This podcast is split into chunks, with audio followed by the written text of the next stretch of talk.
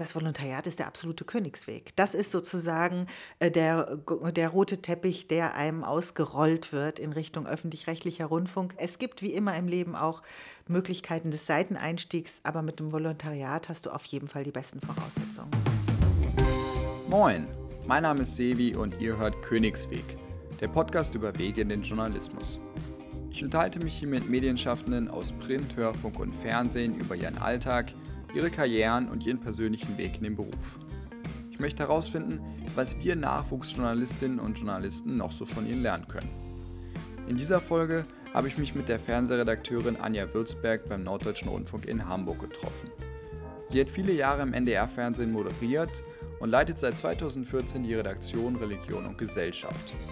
Außerdem ist sie für das Qualitätsmanagement beim NDR verantwortlich und ist stellvertretende Abteilungsleiterin für den gesamten Bereich Dokumentation und Reportage. In unserem Gespräch hat mir Anja verraten, was Street Credibility mit ihrem Job zu tun hat, wieso ein persönliches Fachgebiet die Lebensversicherung für jeden guten Journalisten ist und warum sie ein Volontariat beim öffentlich-rechtlichen Rundfunk für den absoluten Königsweg hält. Ich hoffe, ihr könnt was mitnehmen. Viel Spaß beim Zuhören.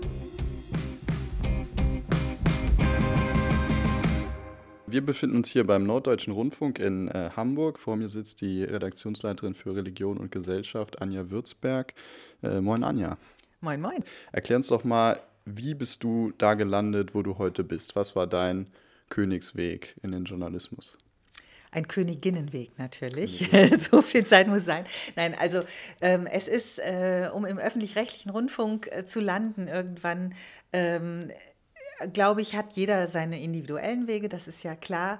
Häufig oder in den allermeisten Fällen ist es ein Studium, gerne ein Fachstudium, ergänzt durch praktische journalistische Tätigkeiten, ergänzt auch gerne durch, ich sag mal, ein Spezialgebiet, das man sich noch zusätzlich erarbeitet hat. Sei es durch lange Auslandsaufenthalte oder sei es durch äh, ein Engagement in einer Organisation oder so, wo man noch jenseits eines linearen Studiums und journalistischer Erfahrung einfach ein Thema hat, auch für das man brennt. Das heißt nicht, dass alle Menschen, die im öffentlich-rechtlichen Rundfunk arbeiten, also in meinem Fall jetzt im Norddeutschen Rundfunk, irgendwie heimliche Missionare sind oder so, sondern dass man einfach äh, gezeigt hat, dass man sich begeisterungsfähig ist, auch für Inhalte. Denn das ist, glaube ich, sowieso für alle Journalisten die Grundlage. Und um das jetzt konkret für mich zu sagen, in aller Kürze die Biografie lautet, ich habe evangelische Theologie studiert, ich habe Journalistik in Dortmund studiert an der dortigen Hochschule, habe ein Volontariat beim Westdeutschen Rundfunk gemacht und bin dann über freie Mitarbeit und Moderation äh, schließlich ähm, ja, zum NDR gekommen, wo ich die tagesaktuelle Sendung Hallo Niedersachsen im NDR-Fernsehen moderiert habe, also als Fernsehmoderatorin. Und dann war mein nächster Schritt, persönliche Referentin des NDR-Intendanten zu werden. Das war verbunden mit einer unbefristeten Festanstellung. Ja, und dann äh, habe ich verschiedene andere Aufgaben im Haus ge äh, gehabt, bis ich jetzt eben als Redaktionsleiterin und stellvertretende Abteilungsleiterin für den gesamten Bereich Dokumentation und Reportage hier im NDR arbeite. War denn für dich von vornherein klar, dass du zum Fernsehen gehen möchtest? Gab es da irgendwie einen Schlüsselmoment? Als Jugendliche ähm, hatte ich strikte Fernsehzeiten, noch immer durch eine strenge Mutter. Und als junge Erwachsene, als Studentin konnte ich mir keinen Fernseher leisten. Insofern ist es mir nun wirklich nicht in die Wiege gelegt, dass ich Fernsehjournalistin werde, weil ich eigentlich meine eigene persönliche private Biografie ist nicht sehr eng mit Fernsehen verknüpft. Ähm, durch das Volontariat beim Westdeutschen Rundfunk habe ich in beide Bereiche reinschnuppern können, Hörfunk und Fernsehen, und habe auch lange dann noch als freie äh, Journalistin beides gemacht. Das halte ich auch für wirtschaftlich, weil man als freie Journalistin natürlich jeden Inhalt, den man recherchiert, auf möglichst vielen Ausspielwegen auch verkaufen sollte, um einfach ein gutes Auskommen zu haben. Und als ähm, Volontärin, Volontär ist man im, äh, bei ARD und äh, bei der ARD auf jeden Fall dann auch trimedial ausgebildet und kann auch selber drehen, schneiden, äh, sowohl für Hörfunk als auch für Fernsehen hat man da sowohl die technischen als auch die inhaltlichen Voraussetzungen. Und dann äh, guckt man halt, wo eine Lücke ist. Und so ging mir das auch. Ähm, in meinem Fall war es so, dass ich eigentlich mh, hm, über die Fernsehmoderation dann zum Fernsehen machen gekommen bin. Du würdest schon sagen, dass das Volontariat ein ganz entscheidender Ausbildungspunkt war irgendwie, wo du viel gelernt hast und was dich sehr ähm, ja, geprägt hat. Das Volontariat ist wie bei den Ärzten äh, das AIP, das Arzt im Praktikum, diese Phase, und bei den, äh, bei den Juristen das Referendariat. Das ist die Phase in deinem äh, jungen Berufsleben, wo du nochmal richtig Gas geben kannst, wo du wahnsinnig viele unterschiedliche Stationen und damit eben auch unterschiedliche Menschen kennenlernst, wo du unterschiedliche Arbeitsfelder kennenlernst. Wenn man das versucht, über Praktika abzudecken, da muss man erstens viel Glück haben und zweitens viel Fleiß. Und im Gegensatz zum Volontariat sind Praktika natürlich auch normalerweise nicht bezahlt. Das heißt, du brauchst auch noch Geld. Das heißt, das Volontariat ist neben einem Fachstudium, was normalerweise Voraussetzung ist, nicht, also es ist keine Voraussetzung fürs Volontariat, aber die Erfahrung zeigt, dass die meisten ein Studium mitbringen. Äh, aber das Volontariat ist der absolute Königsweg. Das ist sozusagen äh, der, der rote Teppich, der einem ausgerollt wird in Richtung öffentlich-rechtlicher Rundfunk. Es gibt wie immer im Leben auch Möglichkeiten des Seiteneinstiegs, aber mit dem Volontariat hast du auf jeden Fall die besten Voraussetzungen. Erklär uns doch mal, jetzt bist du seit viereinhalb Jahren hier Redaktionsleiterin und auch Projektleiterin fürs Qualitätsmanagement. Ähm, was macht eigentlich eine Redaktionsleiterin und wie kann man sich das mit dem äh, Qualitätsmanagement vorstellen? Mhm. Eine Redaktionsleiterin leitet ein Team von Redakteurinnen und Redakteuren. Äh, zu einer Redaktion gehören aber auch noch weitere ähm, Menschen, nämlich die Assistentinnen und Assistenten, ähm, die dafür sorgen, dass der gesamte Workflow im Team gewährleistet ist und auch in Richtung anderer Akteure und Partner im Haus. Denn Fernsehen ist eine sehr technische Geschichte. Da werden Files hin und her geschickt, da wird ähm, sehr viel unternommen, also damit am Ende Bewegtbild bei den Zuschauern landet, um es mal allgemein zu sagen. Also, wir haben Redakteurinnen, Redakteure, Assistenten und Assistentinnen. Wir haben aber, und das ist ganz wichtig, ganz viele freie Mitarbeiterinnen und Mitarbeiter, denn das sind die Reporterinnen und Reporter, die normalerweise die Filme machen, die Themen äh, bringen auch Redakteure haben Themenideen, aber ganz häufig kommen die Themenvorschläge auch von den Reporterinnen und Reportern. Und das sind äh, im Norddeutschen Rundfunk im Normalfall freie Mitarbeiter. Das sind erstmal nur die, die inhaltlich zuständig sind. Dazu kommen die vielen technischen Mitarbeiter von den Kameraleuten über die Cutter bis, äh, bis hin zu Produktionsleitern und so weiter. Ganz viele unterschiedliche Berufsfelder, die dafür sorgen, dass Fernsehen am Ende gelingt, gut wird und äh, auch qualitätsvoll ist. Und all diese Menschen letztlich äh, miteinander zu koordinieren, zu synchronisieren und in der Kommunikation zu bleiben für das bestmögliche Ergebnis, das ist letztlich die Aufgabe der Redaktionsleiterin. Dazu kommt die Kommunikation mit der Hierarchie im Haus. Das heißt, man hat ein bestimmtes Budget zu verwalten, man hat eben auch Personalverantwortung, ähm, man arbeitet mit an der Strategie äh, des Norddeutschen Rundfunks. Mann heißt jetzt in diesem Fall ich. Also ich bin auch mit dafür zuständig als Redaktionsleiterin und stellvertretende Abteilungsleiterin ähm, dafür zu sorgen, dass der öffentlich-rechtliche Rundfunk insgesamt ähm, seine Begründung behält, dass die Menschen da draußen verstehen, warum sie 17,50 Euro pro Haushalt und Monat äh, bezahlen, warum das eine gute Idee ist und warum uns das hier einen gemeinsamen freien Rundfunk ermöglicht, der praktisch mit dieser Flatrate ähm, für die besten Informationen und die beste Unterhaltung ähm, ja, einfach sorgen kann. Ja, ich habe da jetzt so ein bisschen rausgehört, ähm, beim, bei der Redaktionsleitung, da spielen auch viele organisatorische äh, Faktoren mit rein. Ähm, ich frage mich da manchmal, also wie viel Geschäftsfrau steckt da eigentlich drin? Also du bist ja auch dafür zuständig, irgendwie das, äh, den Content zu verkaufen und, und äh, sozusagen äh, an den Mann zu bringen oder an die Frau. Ähm, fehlt dir da manchmal so ein bisschen die äh, journalistische Arbeit oder diese kreative Seite äh, des Journalismus?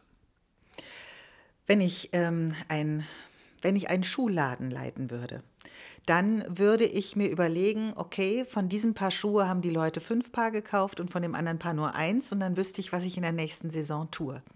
Ich würde mir vielleicht auch überlegen, wie teuer dürfen die Schuhe sein, die die Menschen gerne kaufen wollen, welche Farben sollen sie haben und wie viele brauche ich insgesamt. Ähm, und dieser Schuhladenbesitzerin würde man nicht unterstellen, dass sie sich nicht für Schuhe interessiert. Ähm, und genauso geht es mir als Redaktionsleiterin. Ich bin sowohl im operativen Geschäft sehr eng drin. Das heißt, ich entscheide, welche Themen wir machen. Und das bedeutet, dass ich am Ende äh, sozusagen der Flaschenhals bin, durch den die Reporterinnen und Reporter durchkommen müssen. Mich müssen sie als erstes begeistern und überzeugen von ihrem The Themenvorschlag. Und mein Gefühl, ob ich glaube, dass die Menschen in Norddeutschland oder in ganz Deutschland für dieses Thema zu begeistern sind, dass es wichtig ist, dass sie darüber mehr erfahren, Äh, dieses Gefühl entscheidet letztlich über die Frage, was auf den Schirm kommt. Insofern, das ist schon mal eine sehr journalistische Aufgabe, ähm, eine solche Themenagenda festzulegen bei, auf den Sendeplätzen, für die ich zur Verfügung also für die ich die Verantwortung trage. Das Zweite ist, ähm, ich suche die Autorinnen und Autoren, die Reporter aus. Auch das ist wieder eine sehr stark auch inhaltlich getriebene Entscheidung, denn ich frage mich, wer kann was gut und wer ist für welches Thema geeignet und kann das gut umsetzen. Deswegen ist es auch ähm, entscheidend, ob man sozusagen durch gute Arbeit mein Vertrauen gewinnt. Denn es hat äh, in dieser kreativen Arbeit, die wir als Journalistinnen und Journalisten leisten, auch viel mit Vertrauen zu tun. Kann diese Person gut recherchieren, kann die aber auch die Geschichte gut erzählen und beherrscht sie auch die technischen Voraussetzungen, um gutes Fernsehen zu machen. Ja, und dann begleite ich einen Film, wenn ich ihn selber als Redakteurin äh, praktisch verantworte. Das ist nicht immer der Fall, weil ich als Teamleiterin natürlich auch viel delegiere, Filme und Projekte. Ähm, aber, es, aber ich begleite auch regelmäßig selber Filme, wo ich dann inhaltlich auch sehr tief drin stecke. Und als Redakteurin sitzt man, genau wie als Redaktionsleiterin auch, dann auch in der Abnahme mit im Schnitt und hat da auch nochmal die Möglichkeit, den Look und Feel des Films und das gesamte Storytelling sehr stark mit zu beeinflussen. Äh, denn man, äh, ich bin praktisch die erste Seherin eines Films und, und meine Hinweise werden vom Reporter und vom, vom Cutter oder der Cutterin dann auch umgesetzt, sodass am Ende das Produktfilm, was wir dann am Ende auf dem Schirm sehen, ein Gemeinschaftsprojekt ist, an dem ich auch mit meiner journalistischen Arbeit, mit meiner Erfahrung, die ich ja mitbringe, ich war ja nicht immer Redaktionsleiterin oder Abteilungsleiterin, sondern ich bin von Hause aus einfach Fernsehjournalistin und möchte gute Filme machen und das bringe ich da auch ein. Insofern ist meine Arbeit auf der Ebene, auf der ich im NDR tätig bin, tatsächlich eine echte Mischung aus klassischer journalistischer Arbeit, ähm, Gatekeeper-Rolle und auch Verwaltungs- und Management-Tätigkeiten, die auch zu meinem Job gehören. Ja, also du musst dich offensichtlich schon auch inhaltlich mit den äh, Themen auseinandersetzen, recherchieren, Themen finden und einfach auch deine Leute kennen und gut delegieren können. Das ziehe ich da jetzt ein bisschen raus. Ähm, wie wichtig ist denn ein äh, Netzwerk, würdest du sagen, wenn man äh, anfängt ähm, oder wenn man Journalist werden möchte oder Journalistin und man macht Praktika und macht so ein bisschen neben der Uni oder neben der Schule, äh, sammelt Erfahrung. Aber wie wichtig ist es, äh, Kontakte aufzubauen, ein Netzwerk aufzubauen und äh, davon irgendwie ja auch zu profitieren? Netzwerk heißt, Beziehungen zu knüpfen und das ist das alles Entscheidende in unserem Beruf. Da geht es nicht um Vitamin B, nach dem Motto, äh, weil mein Papa auch schon beim NDR gearbeitet hat, mache ich jetzt hier Filme oder so. Das funktioniert überhaupt nicht. Aber damit du als Journalist oder als Journalistin ein gutes Auskommen hast, musst du den Menschen wie mir, die solche Aufträge vergeben, äh, das Vertrauen geben, dass du das kannst, was du versprichst. Und äh, das ist in einem kreativen Beruf wie dem Journalismus, ist das, äh, kann man das eigentlich nur beweisen, indem man schon gute Filme gemacht hat und indem man, sag ich mal, die Menschen kennt und mit ihnen zusammengearbeitet hat, für die man dann tätig werden will als Auftragnehmer. Das ist natürlich so ein bisschen wie Henne und Ei. Ne? Also man kann ja im Prinzip dann nur Filme machen, wenn man schon Vertrauen errungen hat und man kriegt nur Vertrauen, wenn man gute Filme macht. Äh, deswegen ist es so wichtig, dass man nicht von Anfang an äh, sagt, okay, ich traue mir das jetzt zu, ich gehe auf die Straße, recherchiere und dann biete ich einer Redakteurin oder einem Redakteur, den ich vielleicht, vielleicht noch nie vorher gesehen habe, ein tolles, anrecherchiertes Thema an das ähm, hat mutmaßlich nicht sehr viel Aussicht auf Erfolg. Es ist einfacher, wenn man erstmal mitarbeitet in bestimmten Projekten und wenn man das Vertrauen von Menschen dadurch erringt, dass man sagt, lass mich dein Co-Autor sein oder lass mich bei dir in deinem Projekt Recherchetätigkeiten machen. Ähm, auch da gilt wieder das, was ich am Anfang schon gesagt habe. Am einfachsten ist es natürlich, wenn man Volontariat gemacht hat, weil dann hat man im Rahmen dieser anderthalb Jahre erstens ein wirklich solides Handwerkszeug gelernt, durch die Seminare und Trainer einerseits und durch die praktische Arbeit in den Redaktionen andererseits. Dann steht man zwar immer noch ganz am Anfang seiner Tätigkeit als Journalist, aber man hat schon mal wirklich was in seinem Rucksack gesammelt an Kompetenzen und auch an Beziehungen. Wenn das nicht möglich ist, weil natürlich kann nicht jeder, der Fernsehjournalist werden will, ein Volontariat Platz bekommen heutzutage, äh, dann ist es ganz wichtig, dass man wirklich versucht, sehr, sehr niederschwellig in Projekten mitzuarbeiten, sich dadurch bekannt zu machen und dann peu à peu mehr Verantwortung zu übernehmen. Also nicht von 0 auf 100 springen und versuchen jetzt die 90 Minuten Dokumentation ans Erste zu verkaufen, sondern erstmal wirklich Assistenzaufgaben übernehmen, kleine Aufgaben übernehmen und dann versuchen, die eigenen Gestaltungsmöglichkeiten zu vergrößern und zu verbreitern. Du hast ja selber auch äh, Religion studiert und ähm, leitest jetzt hier diese Abteilung Religion und Gesellschaft. Ähm, du hast ja offensichtlich dir auch irgendwie äh, so ein Fach angeeignet, wo du dich auskennst, womit du dich identifizierst. Ähm, glaubst du, das ist fast Pflicht, dass man sich als ähm, Journalist oder Journalistin so einen Fachbereich aussucht und den womöglich auch studiert und dann später erst sozusagen das Handwerk äh, sich aneignet? Handwerk und Inhalt ist kaum auseinanderzuhalten. Das liegt auch daran, dass unser Handwerkszeug sich ständig ändert. Wir sind eben sehr stark technikgetrieben hier beim Fernsehen und auch übrigens im Hörfunk. Und die allein schon die Hardware, mit der ich gelernt habe als Volontärin, die ist jetzt sowas von Asbach uralt. Da, äh, ich bin völlig äh, lost, wenn ich jetzt mit den modernen äh, VJ-Kameras losziehen sollte, weil das auch im Moment nicht mein Arbeitsfeld ist, weil ich ja nicht als Reporterin vor Ort bin. Ähm, und das bedeutet aber, ähm, ein solides Grundwissen. Und zwar rede ich da sowohl von Allgemeinwissen ähm, als auch von einem Fachgebiet. Das ist eigentlich deine Lebensversicherung als Journalistin oder Journalist. Das heißt nicht, dass du dein ganzes Leben lang in diesem Themenfeld unterwegs bist, ähm, sondern du wirst dich erweitern, du wirst immer dazulernen. Äh, Stichwort ist da Lifelong Learning. Und jede Recherche, die du machst, wird dich schlauer machen. Aber es ist ganz, ganz wichtig aus meiner Sicht, und das würden, glaube ich, viele Kolleginnen und Kollegen auch so formulieren, dass du bewiesen hast, auch durch ein Studium, vielleicht auch durch die intensive Beschäftigung mit Themen außerhalb deines Studiums, dass du dich wirklich reinfuchsen kannst und inhaltlich auch mal tief graben kannst in dem Thema.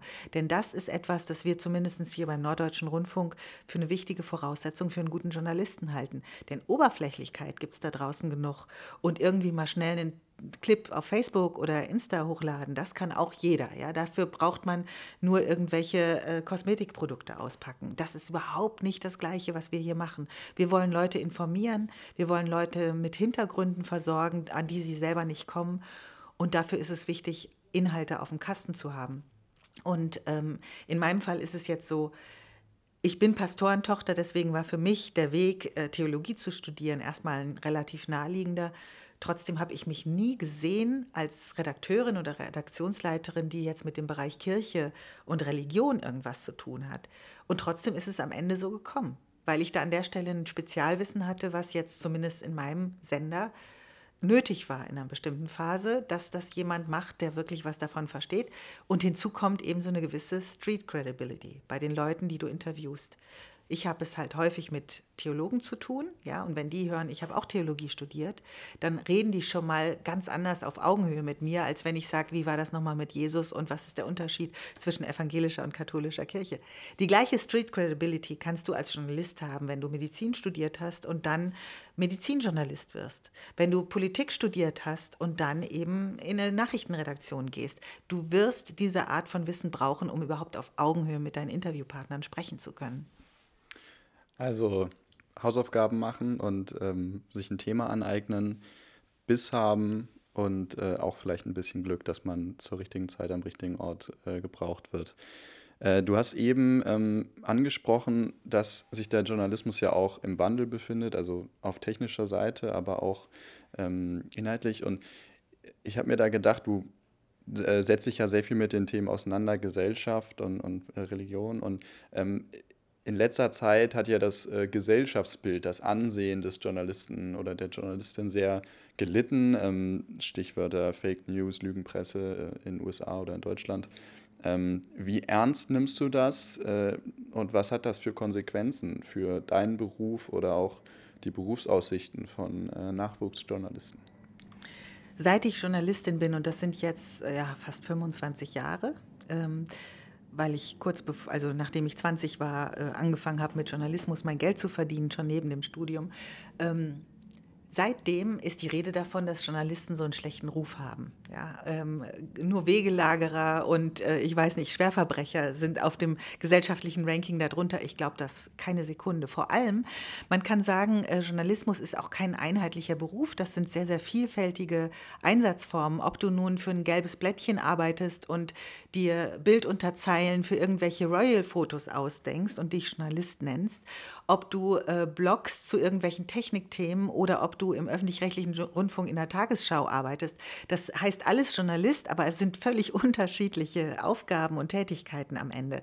Die Art von Journalismus, wie ich es verstehe, nämlich die, den ganz klassischen Journalismus im Team, der ähm, Informationen und Unterhaltung an Menschen ähm, liefert, die gut ähm, recherchiert sind und die wahrhaftig sind und die gut eingeordnet sind. Diese Art von Journalismus ist etwas, das kommt nicht aus der Mode.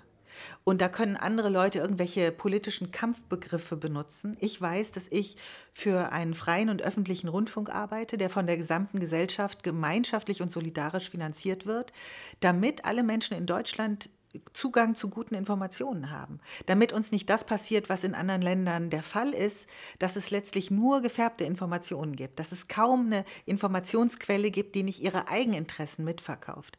Ich behaupte nach wie vor, dass der Norddeutsche Rundfunk oder der öffentlich-rechtliche Rundfunk insgesamt ähm, wirklich jeden Tag aufs Neue versucht, so wahrhaftig wie möglich die Informationen zu liefern, damit wir hier als Staatsbürger und als Menschen in dieser Gesellschaft vernünftige Entscheidungen treffen können. Und das kommt nicht aus der Mode und deswegen glaube ich nicht, äh, dass Journalisten äh, schlechte, einen schlechteren Ruf haben. Der NDR zum Beispiel hat hier in Norddeutschland äh, genauso einen guten Ruf wie die Polizei. Also das ist vielleicht ein etwas schräger Vergleich, weil natürlich sind wir nicht die Polizei und auch nicht die Moralpolizei, aber daran kann man sehen, wie sehr die Menschen, die repräsentativ befragt werden, dem NDR vertrauen. Für die Menschen hier in Norddeutschland ist der Norddeutsche Rundfunk ihr Sender hier im Norden, ihre erste Informationsquelle. Und fast jeder in Norddeutschland, man kann sogar sagen, jeder nutzt jede Woche irgendein Angebot des NDR, ob es nun im Hörfunk ist, online oder Fernsehen. Nicht jeder guckt jeden Tag NDR Fernsehen, das ist ja klar. Aber jeder nutzt irgendein Angebot des NDR. Und insofern äh, lasse ich mich überhaupt nicht auf irgendwelche Untergangsszenarien ein, weil ich wirklich aus tiefstem Herzen glaube, dass die nicht wahr sind und dass das Kampfbegriffe sind, die ich mir nicht zu eigen mache. Okay, also du sagst, dass es eher eine verzerrte Darstellung ist, äh, die ja die Medien auch selber tragen, äh, diese Kampfbegriffe Lügenpresse, Fake News und so weiter, und äh, verteidigst da auch den öffentlich-rechtlichen Rundfunk. Ähm, wie siehst du denn so die Rolle des NDR oder wie gehst du mit der Kritik um, dass eben der, jetzt nicht nur der NDR, allgemein der öffentlich-rechtliche Rundfunk, dass eben das Programm zu verstaubt ist und dass ähm, sozusagen es auch zu viele Kanäle gibt, dass die, dass die GEZ nicht mehr gern gezahlt wird. Ähm, ja, wie bleibt der öffentlich-rechtliche Rundfunk modern? Ja, das ist die Gretchenfrage. Wie bleibt der öffentlich-rechtliche Rundfunk modern und spricht alle Zielgruppen an? Das ist unsere Existenzfrage. Denn wenn wir erwarten, nein, wenn die Gesellschaft oder die Politik erwartet, dass jeder Mensch in Deutschland oder jeder Haushalt in Deutschland ähm, das sind ja häufig auch mehrere Menschen, nicht nur ein einziger, jeden Monat 17,50 Euro latzt äh, als Solidarbeitrag für diesen freien öffentlich-rechtlichen Rundfunk, dann muss letztlich auch für alle was da sein an Angeboten. Und nun kann ich argumentieren, dass äh, Angebote wie Enjoy zum Beispiel äh, genauso da sind wie Phoenix mit Parlamentsdebatten, dass die Tagesschau oder die Sportschau oder der Tatort von äh, ja, bis zu 10 Millionen Menschen linear gesehen werden. Und da ist noch nicht mitgerechnet, wie viele Leute in Mediatheken und so weiter gucken. Aber so einfach will ich es mir nicht machen. Also wir zerbrechen uns wirklich auf allen Ebenen, vom Volontär bis zum Intendanten, den Kopf darüber, wie wir die guten Inhalte, die wir haben, und daran glauben wir, dass die gut sind, ähm, und das, darum bemühen wir uns jedenfalls, dass diese guten Inhalte auch auf allen, auch modernen Ausspielwegen wirklich die Leute erreichen. Und da ist viel Trial and Error dabei, weil wir einfach kein bisschen schlauer sind als alle anderen. Und jeder, der mal versucht hat, einen erfolgreichen Instagram-Account zu machen, mit was anderem als mit Nacktfotos oder Katzenvideos, der wird wissen, dass es ganz, ganz schwierig ist, die Aufmerksamkeit von Menschen zu erreichen. Und ich glaube daran, dass wir ein Argument haben, das viele andere Inhalteanbieter nicht haben. Und das ist eben die Verlässlichkeit dessen, was wir erzählen. Und äh, wir sind vielleicht nicht die schrillsten, wir sind nicht die coolsten, aber wir sind die, die im Zweifel, wenn da draußen ein Haus einstürzt oder wenn eine neue Regierung gewählt wird, wir können wirklich sagen, was los ist. Während es auf vielen anderen Kanälen und von vielen anderen Inhalteanbietern eher Spekulationen sind. Und dass wir uns immer wieder anpassen müssen, weil auch hier im NDR arbeiten ja junge, coole Leute, ja, nicht nur, aber auch. Ähm, und die sollen auch jetzt nicht unnötig, äh, wie soll ich sagen, verspießert werden, nur damit es dann ordentlich nach NDR aussieht. Sondern äh, das, wovon ich auch träume, ist, dass die jungen, coolen Leute junges, cooles Programm hier im NDR machen und die entsprechenden Plattformen bekommen und die entsprechenden Produktionsmittel bekommen. Und das ist eine meiner Aufgaben, die ich für mich als Redaktionsleiterin oder als Abteilungsleiterin auch definiere, dass ich sage, okay, mit Mut zu Fehlern, mit Mut zu Totalausfällen, lasst uns wirklich auch experimentieren und neue Dinge ausprobieren und raus aus den eingetretenen, in Klammern ja auch erfolgreichen Faden gehen. Also Erfolg ist für mich eben nicht nur maximale Einschaltquote, obwohl das auch wichtig ist, weil Einschaltquote heißt, viele Menschen haben sich interessiert für das, was wir tun. Erfolg ist auch, Experimente zu wagen und vielleicht mal auf Dinge zu setzen, die heute noch total schräg sind, aber vielleicht morgen schon Mainstream. Ja, Anja, äh, vielen Dank für diese anregenden ähm, ja, Einblicke auch in die Arbeit beim äh, Norddeutschen Rundfunk. Ähm, jetzt mal zum Abschluss. Was sind so deine äh, runtergebrochenen Tipps für einen jungen Nachwuchsjournalisten oder eine äh, Nachwuchsjournalistin? Was gibst du uns mit auf den Weg? Leg deine Scheuklappen ab, hör auf, dich nur für dich selber zu interessieren, sondern äh, fang an, dich für diese Gesellschaft, in der du lebst und für das Umfeld, in dem du dich bewegst, zu interessieren. Und dann überleg dir, welche Formen du finden kannst, das zu beschreiben und zu analysieren, was du da siehst. Und das ist äh, der erste Schritt in den Journalismus, denn das ist der Beruf des Journalisten, letztlich eine Echokammer zu sein für diese Gesellschaft und ähm, mit der Gesellschaft zusammen in den Diskurs zu gehen, wer sind wir eigentlich und wer wollen wir sein und wie stellen wir uns ein gutes Leben vor hier in diesem Land? Und äh, was können wir auch von anderen Ländern lernen? Und beschäftigt euch mit konstruktivem Journalismus, mit lösungsorientierten Journalismus, ähm, denn das ist äh, auf jeden Fall äh, eine wahnsinnig ermutigende und gute Art, als Journalist zu arbeiten, dass man nicht immer nur den Finger in die Wunde legt und sagt, alles scheiße, sondern dass man auch ernsthaft mal darum ringt, gemeinsam Lösungen zu finden oder Lösungen zu recherchieren, die man dieser Gesellschaft anbieten kann. Und äh, ja, dann gehört dazu, äh, dass du äh, nicht zu früh auf, aufgibst, das ist immer leichter gesagt als getan, denn das ganze Leben ist auch von äh, Rückschritten und, äh, und Niederlagen geprägt. Aber wichtig ist, mal auch was zu Ende zu machen. Und das kann zum Beispiel das Studium sein, das du angefangen hast. Selbst wenn du dich ähm, eigentlich als Emmy-Preisträger schon siehst, am Ende ist es wichtig, dass du erstmal deine Masterarbeit geschrieben hast. Und dann möglichst viele unterschiedliche Wege in den Journalismus prüfen für dich selber ähm, auch da nicht zu schnell aufgeben, wenn du von einem Sender eine Absage kriegst auf eine Volontariatbewerbung, nicht in die Schmollecke gehen, weitersuchen. Äh, fünfmal Nein kann einmal Ja heißen. Und dann, auch äh, wenn du dann als junger Berufsanfänger ähm, in einem Sender oder bei einer Zeitung bist, sei, sei dir nicht zu schade, auch die Meldungsspalte zu machen, sei dir nicht zu schade, einfach mal mitzugehen zu einer Recherche oder zu einem Dreh. Äh, versuch nicht von Anfang an der große Zampano zu sein, das gilt aber letztlich in allen Berufen. Und dann ist es Fleiß, Freundlichkeit, Teamfähigkeit und ähm, auch Fachwissen, was dann am Ende aus dir einen guten Journalisten macht. Und dafür viel Erfolg. Ja, äh, Anja, vielen Dank. Schönes Schlusswort und ähm, bis bald. Dankeschön.